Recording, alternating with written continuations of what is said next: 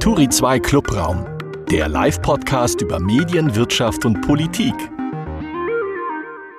Herzlich willkommen. Seit heute sind in ganz Deutschland Ferien und passend dazu ist das Wetter sommerlich, zumindest hier bei mir in Lübeck.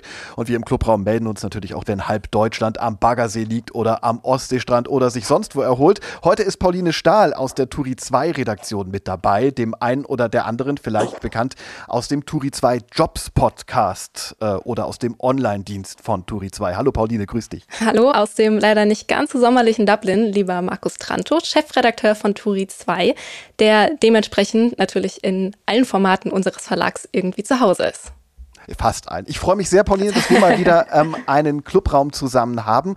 Ähm, für alle, die sich jetzt fragen, wo ist eigentlich Aline von Drateln, die hier sonst immer zusammen mit mir podcastet, die ist heute und in der kommenden Woche im wohlverdienten Sommerurlaub in Südfrankreich. Grüße gehen dahin. Ich quatsche hier natürlich nicht nur mit Markus, sondern wir unterhalten uns mit einer der wichtigsten Werbemanagerinnen Deutschlands, Kim Alexandra Notz, CEO der Agentur KNSK. Aber nicht nur das, du bist auch Teil des Vorstandes des Agenturverbands GWA und mit What's Next Agencies erfolgreiche Podcasterin. Herzlich willkommen, Kim. Hallo, ihr Lieben, grüßt euch. Tausend Dank für die Einladung. Ich freue mich. Kim, wenn ich an die Werbebranche so denke, ne, da fällt mir immer als erstes, du wirst es ahnen, Mad Men ein. Die Serie, die äh, zeigt ja so ein bisschen die Werbebranche der 1960er Jahre. Wie viel von dieser sehr wilden Welt findest du steckt noch in der Werbebranche heutzutage? Oh, ich glaube ganz wenig, auch wenn ich diese Serie wirklich geliebt habe und richtig traurig war, als sie vorbei war weil ich es tatsächlich eine faszinierende Welt fand. Ähm, aber ich glaube, mittlerweile ist, äh, ist so viel Zeit vergangen, ähm, so wahnsinnig viel Mad Men ist nicht mehr da. Mhm. Der Hauptdarsteller Don Draper, der geht ja am Ende auf Suche nach sich selbst und äh, wird im Prinzip ein Hippie.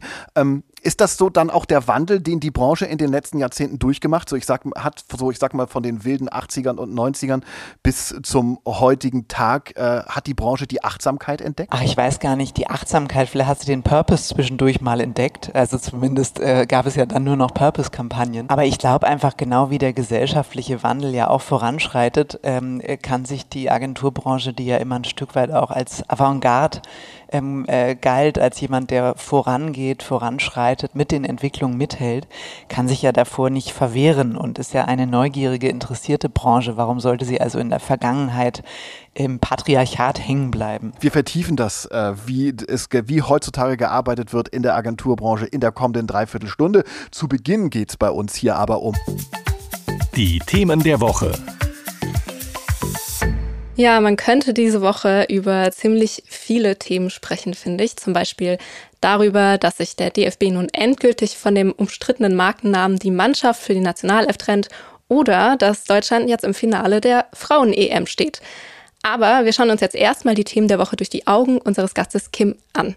Kim, was hat dich diese Woche gefreut? Gefreut hat mich diese Woche die Nachricht, dass ähm, Rewe ab, ich glaube, Sommer nächsten Jahres auf Papier, Papierprospekte verzichtet. Das finde ich eine wirklich großartige Nachricht und ähm, mutig. Ne? Sie sind ja in dem äh, Gebiet äh, Vorreiter ähm, und äh, ich bin gespannt. Ich bin gespannt, ob Sie Einbußen haben oder ob die anderen jetzt sehr zeitnah nachziehen werden. Ich glaube, Sie machen das jetzt alles über die Website und die App und ich meine, ansonsten sind wir ja auch in der digitalen Welt zu Hause. Warum sollten die Menschen sich nicht auch daran gewöhnen können? Mhm. Das ist für mich so ein Stück Medienwandel, der da am Küchentisch sich, sich auswirkt. Ne? Wenn ich so zurückdenke, so vor 15 Jahren, als ich noch Volontär war und gerade Vater geworden, da habe ich auch noch Prospekte gewälzt und äh, Angebote angekreuzt. Ähm, damit wollen ja die Supermärkte uns in ihre Supermärkte locken. Ähm, klappt das nicht mehr so, Kim? Was meinst du? Ach, ich glaube, also ich kann das ja nur an mir festmachen. Ich habe das ja ähm, äh, nicht mit der Marktforschung begleitet oder so, aber ich weiß nur, ich habe jede Woche ein Riesenpacken im Briefkasten. Da wird die Plastikfolie drumherum, die reiße ich auf und schmeiß den ganzen anderen Rest ungesehen weg. Und ich gehe ja trotzdem in den Supermarkt und kaufe ein. Ich habe noch nie mir irgendwas geflinkt oder bei Gorilla ähm, äh, äh, gebucht, weil ich das nicht möchte. Ich möchte den regionalen Handel stärken aber ich brauche diese Kataloge dafür nicht. Mhm. Wie, wie, wie, ist es bei, bei dir, Pauline? Du bist mit Mitte 20 ja die Jüngste hier in der Runde. Ähm, wie ist das bei dir mit Supermarktprospekten? Deine Erfahrung damit? Ja, tatsächlich ist das ein bisschen ähnlich wie bei Kim. Also ich weiß auch gar nicht, ob das Generationending ist. Ich weiß nicht, ob heutzutage oder in meinem Alter äh, noch jemand in diesen Prospekten rumplättert. Also ich persönlich sehe die Angebote dann erst, wenn ich im Supermarkt stehe. Ähm, und ich kenne das auch von früher, genauso wie bei Kim. Ich weiß noch ganz genau, die ganzen Prospekte kamen immer in einem Riesenpacken mit der Tageszeitung und dann äh, wurde die direkt, dieser Packen aus der Tageszeitung rausgezogen und in den Müll geworfen. Ähm, also ich kenne diese Nostalgie dahinter, dass man da sitzt und die Angebote einkringelt, das kenne ich sowieso nicht. Das hat meine Mutter tatsächlich liebend gerne gemacht. Ähm, die hat sich dann immer einen Plan aufbereitet, wann sie wo hingeht, um was noch äh, sozusagen zu schießen. Also ich kenne diese Faszination schon. Das ist so ähnlich, wie man früher irgendwie im Programmheft äh, äh, angestrichen hat, welche Sendung man gucken möchte. Das weiß ich von meinen Großeltern noch. Aber ich glaube tatsächlich, also mir tut's im Herzen weh. Die haben ja gesagt, ähm, das sind 73.000 Tonnen Papier und 70.000 Tonnen CO2, die die sparen. Ne? Irgendwie über eine Million Tonnen Wasser, Energie und so weiter und so fort. Also ich, ich finde das ganz wunderbar, weil wenn man überlegt, dass wir das alle einfach nur wegschmeißen und Papier ist ohnehin äh, rares Gut, äh, wird viel teurer und ähm, ich glaube, das ist ein starker Wandel. Und Obi hat das ja vorher sogar schon gemacht ne? und das ist ja für einen Baumarkt ein ähnlich heikles Thema ähm, weil die natürlich die ganzen Angebote darüber spielen. Aber ich, ich finde das eine ganz äh, wunderbare Entwicklung. Ich freue mich richtig. Was hat dich denn diese Woche geärgert, Kim? Geärgert hat mich, also ich ärgere mich selten richtig doll, aber ich ähm, habe mich, ich war ein bisschen traurig über die Nachricht. Die Margit Dittrich, hm, die hat äh, das Netzwerk Frauen verbinden mit der Messe München gemeinsam ähm, ja ins Leben gerufen. Ich glaube vor über acht Jahren. Und da gab es, glaube ich, jetzt im Management einen Wechsel und bedingt durch diesen Wechsel ähm, hatte sie natürlich angeboten, das gerne fortzuführen und bekam aber die Nachricht, dass sie das mit internen Ressourcen nun fortsetzen würden. Das ist ein ganz wunderbares Netzwerk und die ähm, Maggie, die hat das wirklich ganz liebevoll, leidenschaftlich, ähm, wirklich mit einem richtig guten Händchen fürs Netzwerken und Female Empowerment aufgebaut und geführt und weiterentwickelt. Und ähm, ja, irgendwie, wenn einem so dieses Lebenswerk, dieses Baby da entrissen wird, ähm, das, das hat mich, hat mich traurig gemacht. Vor allem auch, weil das Netzwerk ja auch äh, von ihr lebt. Also das, ich kann mir das Netzwerk ohne die Margit Dittrich gar nicht vorstellen. Und ich halte es für einen großen Fehler und ich bin mir nicht sicher, ob die das in der Form eben ja fortführen, fortsetzen können. Wirklich schade. Gerade auch, weil, weil so ein Netzwerk, äh, gerade auch wenn es jetzt nicht ein Netzwerk ist, was sich, ein Alumni-Netzwerk ist, was sich an eine Schule oder an eine Universität anhängt, dann ist es ja oft so, dass es einfach von den Personen lebt, die dahinter stehen. Und ich frage mich tatsächlich auch, ob die Messe München mit dem neuen Management sich da jetzt nicht ähm, sozusagen ins eigene Fleisch schneidet. Ich finde es auch sehr schade. Wir haben bei Turi 2 äh, Margit Dietrich und äh, ihren Mann Klaus dort durchaus auch begleitet, hatten mal in der Turi 2 Edition 15 ähm, ein sehr schönes Porträt von denen in, ähm, in, äh, der, in der Turi 2 Edition und ähm, ich finde es sehr schade und muss sagen, ich bin aber trotzdem gespannt, weil das sind ja beides Macher, Macherinnen, die beiden, ähm, äh, was, was da als nächstes kommt. Ja, ich glaube, also sie hat es ja auch angekündigt, ähm, äh, allen, äh, die in ihrem Netzwerk sind, dass sie sicher auch weiterhin was in diesem Bereich Netzwerken Female Empowerment machen wird. Sie hat zwar ein ganz wunderbares ähm, äh, Hotel, das Cap Cassis in Frankreich, aber ich denke auch, also die ist eine Macherin und äh, die wird ganz sicher irgendwann wieder von sich hören lassen. Vielleicht kann man ja das Hotel und das Netzwerken dann verbinden. So Netzwerken äh, in Frankreich ist vielleicht ja auch noch ein bisschen angenehmer als in. Absolut, ja, genau. Also ich finde, ein Offsite-Location Menschen haben wir schon. Ja, ich kann mich da eigentlich nur anschließen. Also ich habe auch diesen Instagram-Post, da merkt man natürlich, ähm, was sie schreibt, da merkt man, dass es ihr natürlich super schwer fällt. Ähm, aber ich kann auch verstehen, dass sie dann sagt, sie verlässt die Initiative ganz. Ähm, auch wie, was ihr beide schon gesagt habt, also sie ist eine, sie ist die Gründerin und eine der wichtigsten Personen darin. Und natürlich ist dann die Frage, wie es mit dem ganzen Netzwerk, mit der Initiative dann weitergeht. Was hat dich, Kim, äh, diese Woche amüsiert oder gewundert? Ach, ein bisschen amüsiert hat mich die, ähm, ja, grundsätzlich auch die Debatte über diesen Laila Ballermann-Hit-Song natürlich. Aber dann fand ich es ganz sympathisch, wie die Zeit-Redaktion das aufgenommen hat, indem sie, ähm, ja, irgendwie mit bekannten ähm, äh, Schriftstellern sozusagen Schlageralternativen getextet hat, weil sie eben die Frage aufgeworfen hat, mein Gott, wenn, wenn diese ganzen Ballermann-Hits eben so sexistisch sind, das äh, wird ja Laila berechtigterweise vorgeworfen, dann, äh, ähm, braucht es doch irgendwie äh, alternative Schlager. Und dann haben sie eben ganz unterschiedliche Leute gefragt, also Wladimir Kamina, Mirna Funk, Jan Weiler, ähm, Carla Kaspari und so weiter. Und die haben dann eben tatsächlich auch ein Musikvideo gedreht am Strand äh, Hohwacht. Und ich fand das einfach eine unglaublich gute, lustige Reaktion ähm, auf, auf diese Debatte. Ja, ich fand es auch äh, erfrischend. Irgendwie mal eine ganz andere Sicht darauf, weil mich hat diese ganze Laila-Debatte total genervt. Erstens, weil das Lied nervig ist und zweitens, ähm, weil diesem Song dadurch ja noch viel mehr Aufmerksamkeit geschenkt wurde. Und ich glaube, ohne diese ganze Diskussion hätte ich wahrscheinlich nie irgendwas von Laila gehört, ähm, was auch besser so gewesen wäre. Deswegen. Absolut. Ja. Also de, du hast total recht, weil das ist ja das Verrückte. Also du und ich, ich gehe mal davon aus, irgendwie, oder wir, wir alle drei, wir kannten diesen Song vor dieser Debatte mutmaßlich nicht. Mhm. Ähm, und jetzt kennt ihn die halbe Welt. Ja. Ähm, er stand schon auf Platz eins, jetzt ist er manifestiert auf Platz eins. Also der ist da ja nicht mehr wegzukriegen. Wir haben ihm also erst eine wirkliche Öffentlichkeit verschafft ähm, in der breiten Öffentlichkeit. Und das, ähm, das, das finde ich irgendwie äh, faszinierend, ähm, dass sich die Gemüter so sehr daran erhitzen. Jetzt kann man natürlich darüber diskutieren und darüber lässt sich auch diskutieren und streiten ist es sexistisch oder ist es nicht sexistisch? Ähm, ich würde es falsch finden, das grundsätzlich zu verbieten, weil wenn man sich Rap-Songs anhört, dann mhm. äh, äh, tropfen die vor Sexismus, das muss man wirklich sagen. Dann könnte man gleich irgendwie einen Großteil, ähm, äh, glaube ich, der, der Lieder, die es so gibt auf der Welt, verbieten. Ähm, was ich aber irgendwie grundsätzlich gut finde, ist, dass mal so eine Debatte eröffnet wurde, weil man ja merkt, so wie unsere medialen Aufmerksamkeiten jetzt so funktionieren in unserer öffentlichen Diskussion, muss man ja immer erstmal mit so einem ganz großen Holzhammer kommen, um überhaupt eine Debatte zu erzeugen. Und ähm, was ich interessant finde, ist, dass warum sind solche Texte überhaupt so populär, also immer noch oder vielleicht jetzt auch gerade wieder? Und ich glaube schon, weil ich meine, ganz viele, auch Frauen, äh, singen zu dem Lied, tanzen, feiern zu dem Lied. Und es gibt jetzt eben die andere Seite, die sich darüber echauffiert. Ähm, vielleicht merkt man daran ganz gut, dass es eben offensichtlich zwei verschiedene Öffentlichkeiten gibt, in denen wir uns bewegen. Ne? Also die eine weiß von der anderen wenig und die andere kümmert sich um die eine wenig.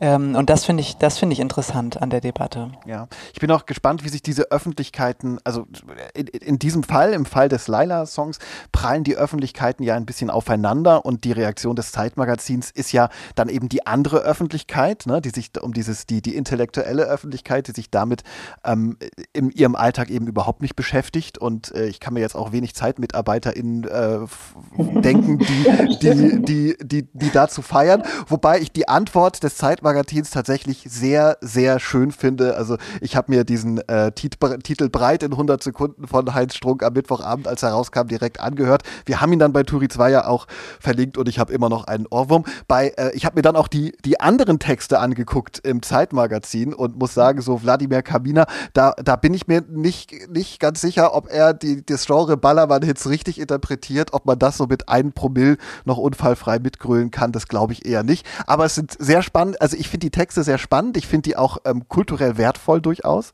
und ähm, äh, auf jeden Fall lesenswert und ein schöner Beitrag zur Debatte, der ist so ein bisschen entskandalisiert und äh, auch so ein bisschen fernab von Empörung und Cancel Culture ist. Ja, es ist ein bisschen entkrampfter, ne? weil ich finde auch, wir, wir sind ja eine so aufgeregte Gesellschaft. Es passiert irgendwas und sofort äh, stürzen sich alle auf Twitter, zerfleischen den anderen und ich mag das nicht. Ich finde das wirklich ganz, ganz furchtbar und ich würde mir wünschen, dass wir uns alle ein bisschen entkrampfen mit der Debattenkultur. Also Debatte ist gut, aber muss man ja nicht gleich irgendwie auf die Barrikaden steigen und mit Steinen werfen. Wir haben auch äh, Themen der Woche mitgebracht. Ja, der Moderator Steven Gettchen sagt im Podcast Tomorrow, dass die öffentlich-rechtlichen kein neutraler Gradmesser mehr seien und dass sie ihm da auch die Verlässlichkeit und die Institution fehlen. Das ist ja jetzt ein Vorwurf, der vor allem während der Corona-Pandemie und jetzt auch im Krieg in der Ukraine immer wieder aufkam. Allerdings hat mich jetzt in dem Fall erstaunt und auch ein bisschen erschreckt, dass es eben von jemandem kommt, der selbst auch für das ZDF moderiert hat und einfach tief in der Medienbranche verankert ist. Ich glaube, dass es in solchen Krisenzeiten, vor allem was jetzt den Krieg in der Ukraine angeht, super schwer ist, neutral zu bleiben und dass vielleicht auch ARD und ZDF das in Einzelfällen nicht gelungen ist. Allerdings glaube ich, dass man mit solchen generalisierenden Aussagen sehr aufpassen muss. Vor allem, weil er jetzt in diesem Podcast ähm, das so ein bisschen nebenbei sagt, ohne aber wirklich Beispiele oder eine Begründung zu nennen. Und ich glaube, das ist sehr gefährlich, weil das einfach so übernommen werden kann. Absolut, würde ich total, ähm, würde ich total teilen deine Sicht. Also ich meine, die sind ja ähm, äh, qua Regelung dazu verpflichtet, ähm, äh, eben diese neutrale Position auch einzunehmen, hm.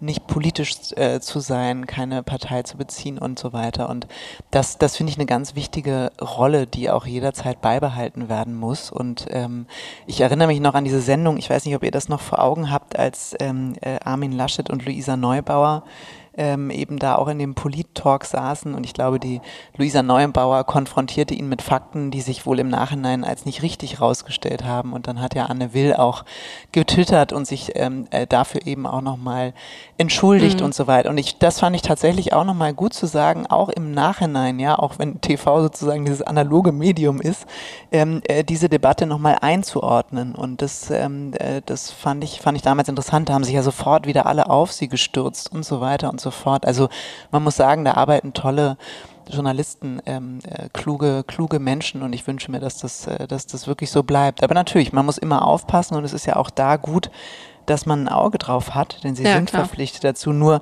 das so als hohlen Vorwurf zu machen, ohne es mhm. zu begründen, finde ich tatsächlich auch so ein bisschen, ähm, bisschen schwierig. Wenn man jetzt mal von dieser reinen Funktion des Gradmessers angeht, da glaube ich schon, dass, dass ähm, das ZDF und die, und die ARD da ähm, auf, ihrem, ähm, auf ihrem Kerngebiet Konkurrenz bekommen. Wenn ich mir angucke, was ähm, ähm sowohl RTL als, als auch Pro7 machen, RTL erfolgreicher als Pro7 ähm, im Nachrichtenbereich, dann kann sich das schon sehen lassen im Vergleich auch zu äh, früheren, früheren Produktionen, ähm, die es äh, in den privaten gab.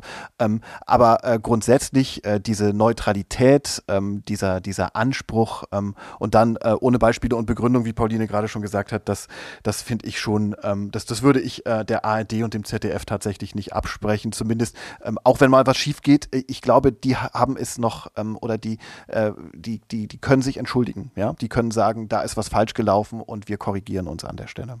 Absolut, aber ich hadere ein bisschen mit RTL und dem Qualitätsthema. Äh, sie haben sich ja einer Qualitätsoffensive verschrieben.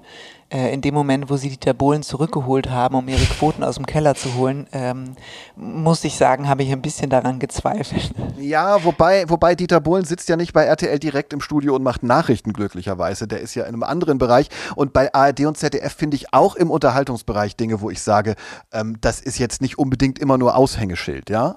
Ja, da hast du sicher recht, das stimmt. Von daher, ähm, ich habe ein Thema mitgebracht, das mich diese Woche bewegt hat, äh, was, was so ein bisschen in die gleiche Richtung geht. Das war ein ziemlich unnötiger Streit um ein angeblich manipuliertes Foto der Regenbogenflagge vor dem Kanzleramt im Online-Angebot des ZDF. Vom Zaun gebrochen hatte diesen Streit ein Korrespondent der FAZ und er hat äh, geschrieben, weil die äh, Regenbogenflagge gut im Wind stand und die Deutschlandflagge und die EU-Flagge da eben daneben nicht, hat er von Manipulation Manipulationsverdacht geschrieben. Und wenn man sowas twittert, äh, was er bei Twitter eben gemacht hat, dann weiß ein kluger Kopf, wenn er bei der, bei der FAZ, da soll es ja mehrere davon geben, arbeitet eigentlich, aus welcher Richtung dann der Applaus kommt.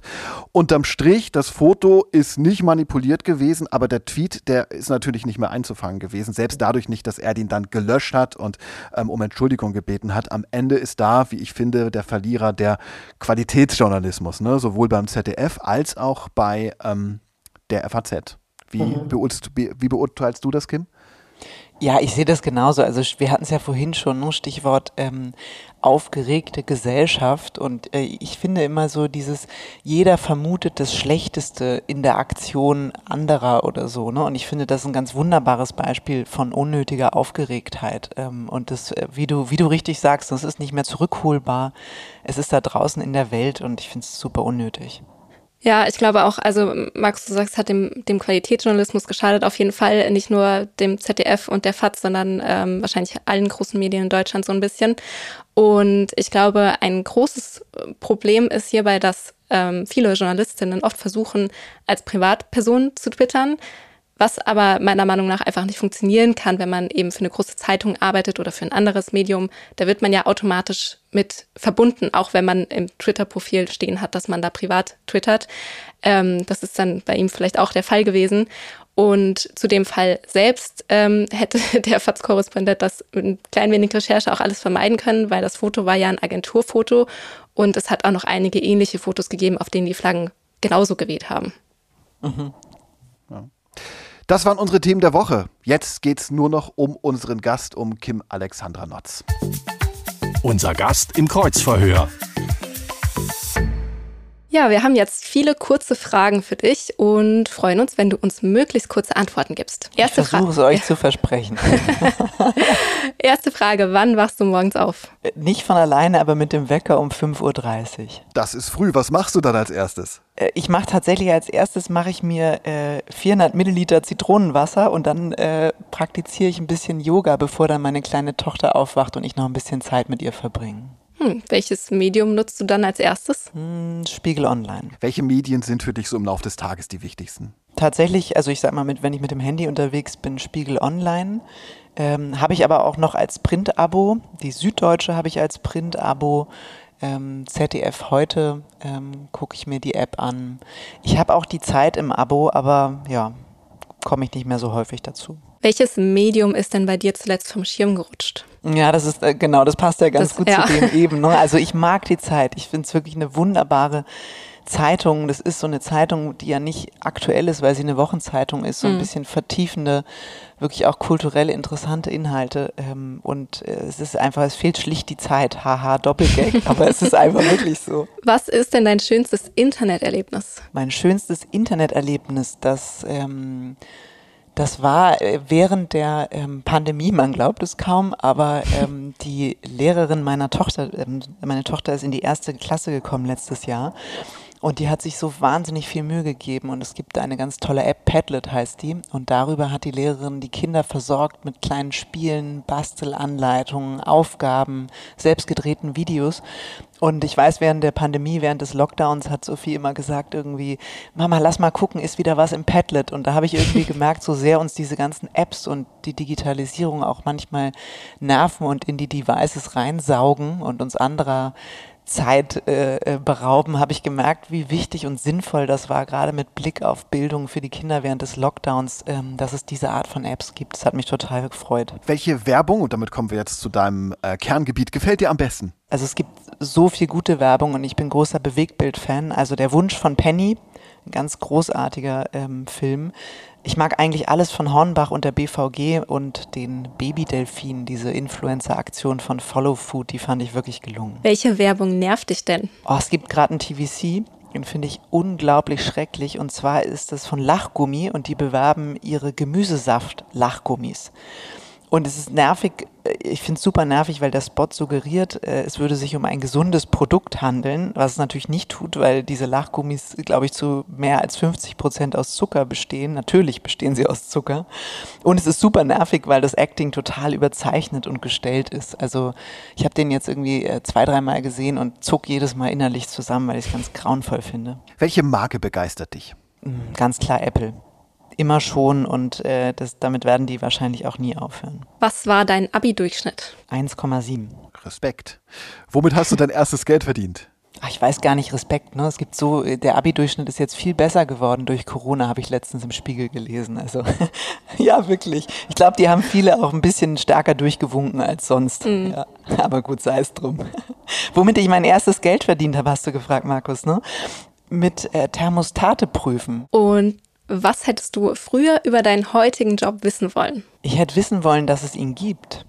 Weil ich muss gestehen, ich komme ja aus der Verlagswelt. Ich habe nicht geahnt, dass es sowas wie diesen Job gibt, der so wunderbar abwechslungsreich ähm, ist. Wirklich. Also ich habe es schlichtweg nicht gewusst und ich glaube auch, dass ist ja so ein Problem, ähm, dem wir gerade wieder gegenüberstehen, dass viel zu wenig Menschen wissen, wie wunderbar die Werbebranche ist und gar keine Ahnung haben, was sie da machen könnten. Und welches war deine beste berufliche Entscheidung? Meinen festen Job damals im Verlag zu kündigen ähm, und mit Manfred Bissinger, dem journalistischen Urgestein, äh, eine Agentur zu gründen. Was war der schlechteste Ratschlag, den du je erhalten hast? Es nicht zu tun, also nicht zu kündigen und nicht mit Manfred Bissinger zu gründen. Welches war deine erste Demo? Hm, ich bin nicht so der Demo-Typ, da muss ich jetzt mich, mich mal outen. Da kann ich mit, mit so gar keinen Erfahrungen aufwarten, das tut mir leid. Schwarz, Rot, Grün, Gelb, welches ist deine politische Farbe? Hm, ganz klar Grün-Schwarz. Bei welchem Thema hast du zuletzt deine Meinung geändert? Ähm, ich beim öffentlichen Nahverkehr, muss ich sagen. Ähm, denn ich habe das immer gehasst. Ich fand das eigentlich ganz schrecklich, mich morgens da in diese vollen Züge zu drücken. Ähm, aber ich bin mittlerweile großer Fan davon, weil ich gemerkt habe, dass ich beim Autofahren irgendwie schon immer schlechte Laune kriege, wenn es schon mit Stau startet oder mit irgendwie rüpelhaften Mitfahrenden. Und insofern äh, genieße ich das, äh, lese eine Zeitung, lese ein Buch, höre einen Podcast und es ist einfach Me-Time morgens in der S-Bahn. Und das sagst du in Zeiten des 9-Euro-Tickets. Aber es ist, gilt doch jetzt nicht mehr, oder?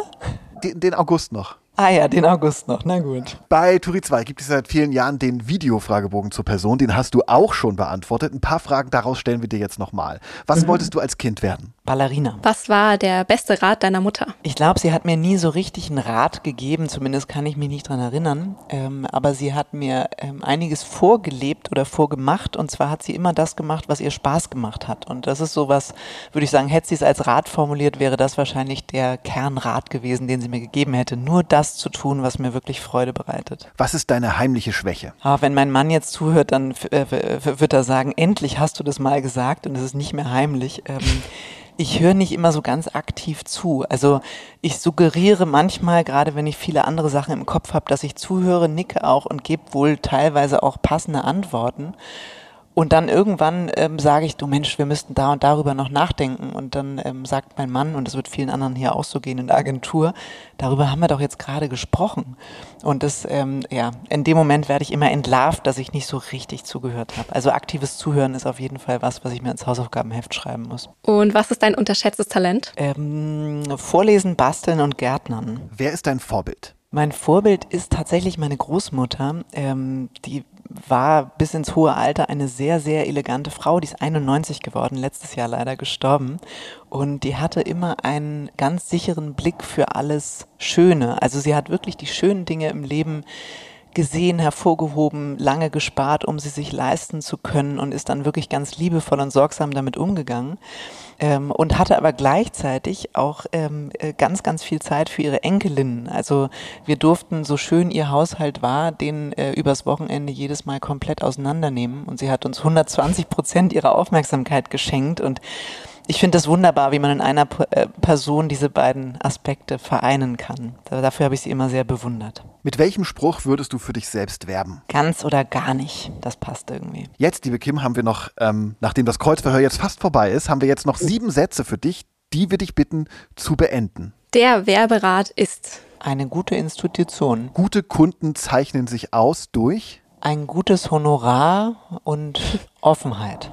Klassische Medien sind als Werbeträger sinnvoll. Frauen in der Werbebranche sind großartige Macherinnen. Obstkörbe und Tischkicker sind Shishi. Arbeiten bis zum Umfallen ist nicht mehr zeitgemäß. Letzter Satz zum Beenden. What's next agencies? Beziehungsweise Frage. What's next agencies als Frage und ich beantworte das ähm, mit, äh, es liegt noch viel Gutes vor uns. Das ist auch eine gute Überleitung zu dem, was wir jetzt vorhaben in unserem Schatz, wir müssen reden. Der kurze Deep Dive. Die Agenturbranche, die hat ein Imageproblem, leidet unter Fachkräftemangel, kämpft mit der Digitalisierung und dann ist auch noch Corona gekommen. Das ist jetzt nicht meine exklusive Analyse, sondern ähm, das ist der Inhalt eines Spots von KNSK, der Agentur von unserem Gast Kim Notz, für ihren Podcast What's Next Agencies. Äh, den, haben, den hat die Agentur dafür produziert.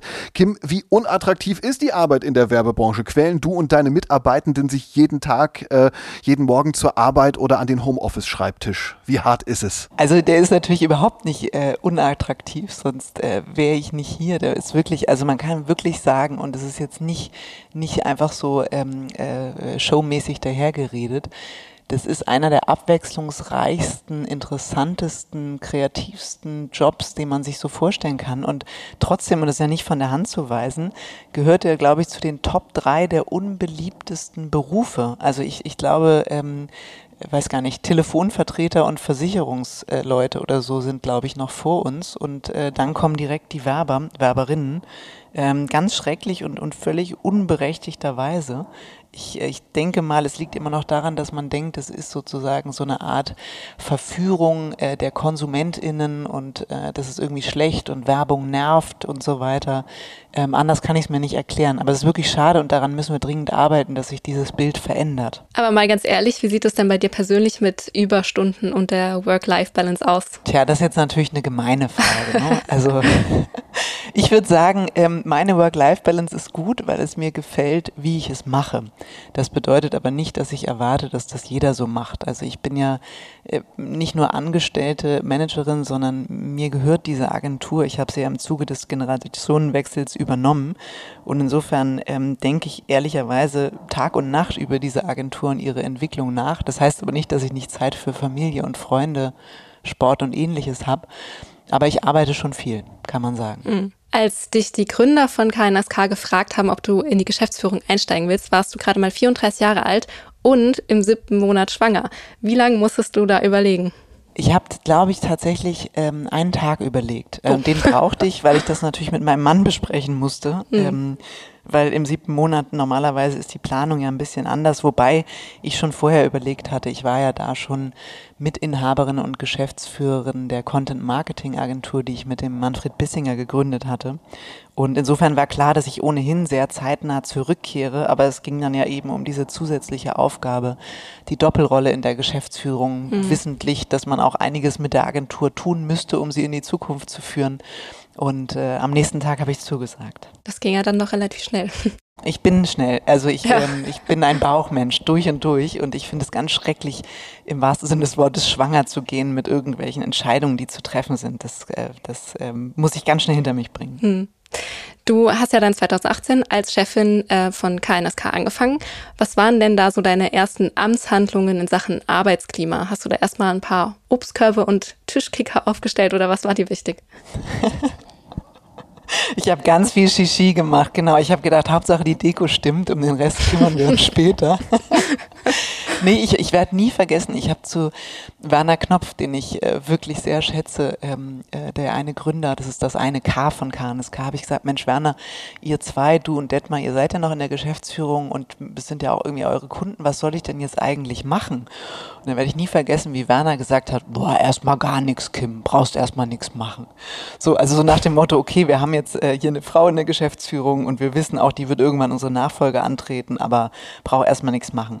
Und tatsächlich war es dann ein paar Wochen später ähm, ganz anders. Ich glaube, eine der ersten Sachen, die ich gemacht habe, war, mehr zu kommunizieren mit den Leuten. Also und zwar nicht über Projekte und Themen, sondern einfach, was nehmen wir uns vor, warum machen wir was, wo stehen wir gerade, ähm, äh, wirklich damit zu beginnen. Und man muss auch sagen, Werner Knopf und Detmar Kapinski sind zwei sehr unterschiedliche Menschen, waren die schon immer. Und trotzdem haben sie sich ja irgendwie gefunden, um eine Agentur ähm, äh, gemeinsam zu führen. Aber sie haben die Agentur eben auch wie zwei Agenturen unter einem Dach geführt. Und mein Wunsch war, und damit haben wir früh angefangen, deswegen auch die Kommunikation, das wieder stärker ja zu vereinen, ne, mit einer Kultur, mit einer gemeinsamen Seele ähm, und die Leute zusammenzubringen, die Teams.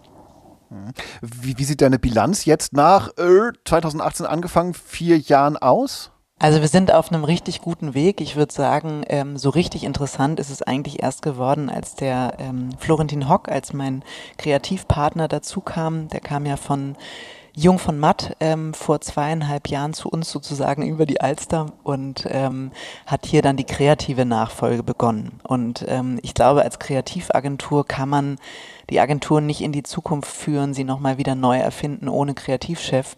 Und seitdem wir zusammen das als Duo machen, hat es wirklich Fahrt aufgenommen. Wir haben uns eine gemeinsame Strategie gegeben und ähm, viel Gutes angestoßen. Wir sind noch nicht fertig, wir sind noch nicht da, wo wir sein wollen, aber wir sind, ähm, glaube ich, auf einem richtig guten Weg. Ihr seid auf dem Weg in die Zukunft, ihr seid da offenbar auch sehr vorbildhaft. Trotzdem so die ganze Agenturbranche, die sucht ja händeringend nach Fachkräften. Ne? Mhm. Was muss aus deiner Sicht in der Branche passieren, damit das besser wird, damit ähm, der Job des Werbers wieder attraktiver wird äh, und nicht äh, sozusagen gleich bei den unteren Plätzen kommt. Du hast ja auch so einen Blick auf die gesamte Agenturwelt als äh, GWA-Vorständin. Ja, also absolut, es muss eine Menge getan werden. Ne? Und das, ähm, die Larissa Pohl, die ähm, GWA-Präsidentin, hat ja auch richtigerweise gesagt, ähm, es sind nicht die Krisen ähm, äh, unser Problem gerade oder die wirtschaftliche Situation, sondern das große Problem ist, dass wir bedingt durch den Fachkräftemangel ja äh, nicht mehr wachsen werden, wenn das so weitergeht. Ne? Also viele Agenturen nehmen nicht an Pitches teil aus Kapazitätsgründen. Ähm, viele Agenturen können Projekte, die ihnen angedient werden, gar nicht wahrnehmen, weil ihnen das Personal dafür fehlt. Ich meine, wir sind ja nicht alleine. Ne? Der Fachkräftemangel es gibt ja gerade äh, neben dem Ukraine-Krieg kaum ein Thema, was so präsent ist, zumindest aus meiner Sicht in den Medien, betrifft ja wirklich alle massiv und wird ja in den nächsten Jahren zulegen. Also ganz grundsätzlich gesprochen müssen alle was tun, aber wie wir vorhin richtig gesagt haben, an der Beliebtheit der Branche müssen wir dringend arbeiten, denn sonst wird es uns schwerfallen. Also du hast ja gefragt, was braucht es dafür? Ne? Ich glaube, ganz viele unterschiedliche Dinge. Es wird so eine Sisyphus-Arbeit sein, auf jeden Fall, denn wir müssen ja irgendwie ins Relevant Set der Leute kommen. Und was ich schon feststelle, ist, dass wir viel Zeit dafür aufwenden, ähm, innerhalb der Branche uns die Leute gegenseitig ähm, wegzunehmen. Ja, also es, äh, ich glaube, ähm, jeder unserer Mitarbeitenden bekommt äh, pro Woche wahrscheinlich mittlerweile fünf Anfragen, wenn es reicht, von anderen Agenturen. Ähm, also es, es, wird auch nicht mehr danach gegangen, ist jemand gut, sondern einfach ist gerade jemand da, habe ich jemanden gestalkt auf LinkedIn, dann kann ich ihn anschreiben. Ich glaube, wir müssen viel stärker in andere, ähm, in andere Branchen gehen, den Einstieg für Quereinsteiger ermöglichen. Äh, das ist ein ganz wichtiges Thema, weil unsere Branche ist prädestiniert für den Quereinstieg, finde ich wirklich. Ich glaube, wir müssen an der Geschlechtergerechtigkeit weiterarbeiten. Ähm, wir müssen ältere Generationen wieder mit einbeziehen. Ich frage mich immer, wo sind denn all die Leute über 50? Also die sitzen, ganz, ganz paar sitzen in der Geschäftsführung von Agenturen. Ähm, aber ansonsten äh, bestehen Agenturen irgendwie meistens so aus, weiß ich nicht, 20 bis Ende 40-Jährigen. Also ich glaube, das wird wichtig. Ich glaube, wir müssen Leute äh, oder Menschen ein attraktives Angebot machen, aus Elternzeiten dann auch zurückzukehren attraktivere Gehälter zahlen. Dafür brauchen wir aber auch attraktivere Agenturhonorare. Ähm, also von bis und ganz wichtig, weil das haben wir früher besser gemacht, ist das Thema Hochschulmarketing. Also die Kontakte wieder beginnen zu pflegen. Ähm, das ist, glaube ich, extrem wichtig. Du hast jetzt schon die Geschlechtergerechtigkeit angesprochen. Laut äh, einer aktuellen Umfrage des Ad Girls Club finden 81 Prozent der Mitarbeitenden in Werbeagenturen, dass die Werbebranche immer noch ein Sexismusproblem hat. Das betrifft jetzt in der Umfrage vor allem das Gehalt und ähm, bessere Karrierechancen für Männer. Würdest du dem zustimmen? Tja, jetzt weiß ich nicht, wie die Fallzahl ist und äh, ich sag mal auch, ähm, ob das eine Studie ist, die da wirklich ähm, äh, das Bild konsequent abbildet. Ne? Das kann ich jetzt nicht sagen, ob das mhm. vom MAFO-Institut betreut wurde oder nicht. Deswegen bin ich da jetzt ein bisschen vorsichtig, weil ich mir das nicht genauer angeschaut habe. Ich glaube, ganz grundsätzlich müssen alle Agenturen an diesem Gender Pay Gap arbeiten. Es gibt überhaupt gar keinen Grund dafür, wenn dem so ist, dass Männer mehr verdienen als Frauen. Ähm, die Erfahrung zeigt, dass Männer häufig ähm, äh, klarer und fordernder auftreten in Gehaltsverhandlungen und ähm, ich finde, das darf nicht sein. Oder auch Extrovertierte besser abschneiden als Introvertierte. Mhm. Das ist Aufgabe ähm, äh, der HR und ehrlicherweise auch Aufgabe der Geschäftsführung dafür zu sorgen, dass das nicht der Fall ist. Und ich glaube, nicht zuletzt, äh, wir hatten es eben, nur ne, das Thema Fachkräftemangel. Wenn ich dem wirklich sinnvoll begegnen will, dann kann ich mich diesem Thema gar nicht widersetzen. Da führt gar kein Weg dran vorbei, abgesehen davon, dass es auch absolut richtig und sinnvoll und nur fair ist. Das heißt, bei dir, bei KNSK, bei KNSK läuft es besser? Ja, wir haben das tatsächlich, also wir hatten, ähm, äh, wir hatten ein Gender Pay Gap äh, damals und haben uns dann hingesetzt und gesagt, irgendwie, lass uns mal gucken, wo, ähm, wo haben wir nötige Anpassungen und haben das dann eben auch im Zuge der Gespräche, die wir mit den Mitarbeitenden führen, die Fälle, die wir identifiziert hatten, dann entsprechend angepasst. Denkst du denn, dass es jetzt die nächste Generation vielleicht schon leichter hat, weil eben Frauen wie du den Weg in die Führungsposition schon gegangen sind? Also die haben den Weg quasi schon so ein bisschen geebnet? Ach, ich finde ja immer noch, wir haben viel zu wenig Frauen in der Branche in Führungspositionen, ne? womit ich jetzt mal wirklich auch Geschäftsführung meine oder ähm, CEO an der Stelle. Also das das wird wichtiger, aber mindestens so wichtig. Es gibt ja so ein Phänomen, ich glaube, das heißt das Phänomen der Bienenkönigin. Ähm, Wenn es eine Frau geschafft hat, dann führt das nicht zwangsläufig dazu, dass sie andere nachzieht mhm. und ihnen den Weg ebnet, sondern es ist dann eher so das Phänomen, ich habe mich hier richtig hart hochgekämpft bis nach oben und äh, das, das musste ich machen, das werden dann andere auch können. Mhm. Ähm, und ich glaube, dass, also wenn man, wenn man an der Spitze steht, dann muss man sich eigentlich zur größten Aufgabe machen, junge Frauen zu motivieren, ähm, diesen Weg zu gehen, ihnen zu helfen, sie zu coachen, interessiert zu sein, zu fragen, wie man unterstützen kann und eigentlich auch vorzuleben, dass es ein, ein guter Job ist, weil ich habe letztens in der Zeitung gelesen, dass ganz viele junge Menschen überhaupt nicht mehr Führungskraft werden wollen. Hm. Also ich meine, da müssen wir ja auch Vorbild sein. Warum wollen sie das nicht werden? Ne? Wie beurteilst du eigentlich die äh, Kreativkraft der Branche, um nochmal auf ein vielleicht ein bisschen angenehmeres Thema zu kommen äh, im Laufe dieses Podcasts? ähm, früher gab es ja so stilprägende Slogans wie Geiz ist geil oder noch älter, Haribo macht Kinder froh. Gibt es diese Werbung noch, die irgendwann dann so eine Durchschlagskraft entwickelt, dass sie in die Popkultur übergeht oder sehe ich die einfach nicht mehr, weil ich mit über 40 jetzt langsam den Anschluss verliere. Ich finde, ähm, dass unsere Branche wirklich hervorragende Kreativität hervorbringt. Ne? Und ich meine, das ist ja auch Dreh- und Angelpunkt. Das ist unsere Daseinsberechtigung von Agenturen und Kreativität ist ja einer der Top-Future-Skills. Ähm, von daher können wir uns freuen, dass das Kern unseres Geschäftsmodells ist.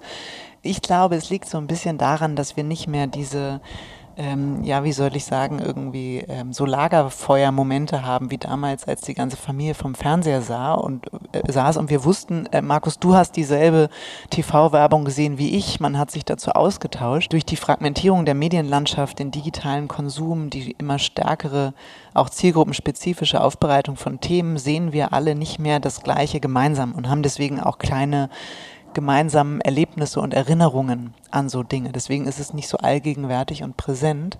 Aber ich glaube schon, dass die, ähm, die großen Kampagnen, ähm, äh, die laufen, ähm, schon auch popkulturellen Einfluss haben. Und ich meine, gerade äh, gerade auch die Themen, die in Social Media laufen, Internet Culture, das ist ja ein, ein Riesentrend, ähm, der kommt und da wird es sehr wohl aufgegriffen, nur wir bekommen es nicht alle gleichermaßen mit. KNSK steht ja jetzt doch hinter der Werbung vieler bekannter Marken. Gibt es denn eine Kampagne, auf die du besonders stolz bist oder die du besonders gerne magst? Ja, ich bin ähm, besonders stolz auf unsere ähm, äh, äh Kampagne für den B2B-Konzern ähm, Ivonic. Da haben wir eine Kampagne zum Thema ähm, gute Führung gemacht, True Leadership. Das ist eine internationale Kampagne, ähm, die wir ausgespielt haben in vielen, vielen Ländern, Sprachversionen und ähnlichem. Und ich fand es tatsächlich toll, weil sie einfach gut in diese Zeit ähm, passt und ich es toll finde, dass so ein großer Konzern dazu auch Stellung bezieht und ja, ähm, traurigerweise war die Kampagne ähm, äh, geplant im März und der Go Live äh, sollte einen Tag nach dem Start des Ukraine-Krieges sein.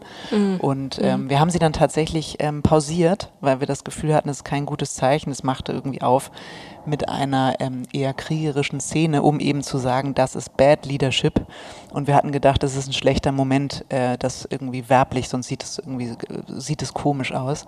Wir haben es dann aber ähm, kurze Zeit später gelauncht und es hatte wirklich ein tolles Echo und ist kreativ gesehen einfach, hat wirklich viel Freude gemacht. Und ist erfolgreich. Das muss es ja am Ende sein. Hm. Du bist ja selbst studierte Betriebswirtin und hast auch als Controllerin gearbeitet. Inwieweit bist du denn überhaupt in diesen kreativen Prozessen äh, dran beteiligt? Total. Ich würde sagen, also auch da würde mein Mann jetzt lachen, weil ich habe diese Zahlenvergangenheit, ähm, glaube ich, sehr stark äh, abgestriffen von mir. Also ich liebe das kreative Produkt. Mein Schwerpunkt ist tatsächlich in der Beratung der Kunden, im Austausch mit den Teams in der langfristigen Markenführung. Und trotzdem, und das finde ich auch ganz wichtig, habe ich ein Händchen für Zahlen und ich glaube, ähm, unternehmerisch gesehen macht das auch Sinn. Also wenn man Inhaberin einer Agentur ist, sollte man sich äh, tunlichst mit den Zahlen auskennen und eben auch das Interesse haben, einen Gewinn zu erwirtschaften, weil sonst ist das ja so eine Art Non-Profit-Aktion ähm, hier.